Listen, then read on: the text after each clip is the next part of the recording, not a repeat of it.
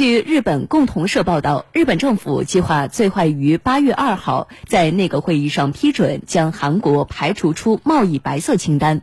对此，韩国外长康京和回应称，这一举措将会恶化当前形势。来听报道。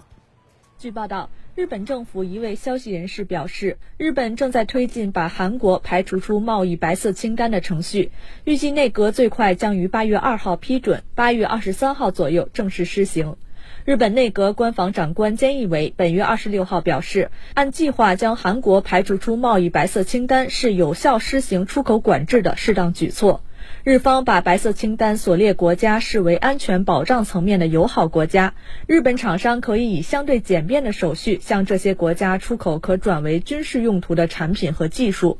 对没有列入清单的国家，日方企业需要获得经济产业省批准才可以出口产品。如果日方最终把韩方排除出白色清单，韩国将成为第一个遭排除的国家。据韩联社先前报道，一旦韩国不再被列入这份清单，除食品、木材等商品外，几乎所有产业将受影响。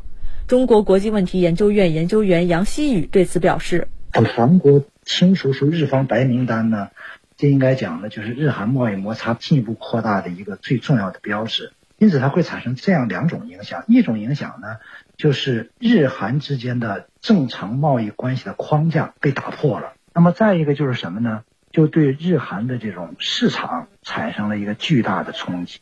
日本经济产业省本月一号宣布，从四号起对出口韩国的三种半导体行业关键原材料加强审查和管控。同时，日本政府宣布打算将韩国排除出白色清单，开始征求公众意见。日本内阁官房长官菅义伟表示，日本经济产业省正在研究公众意见。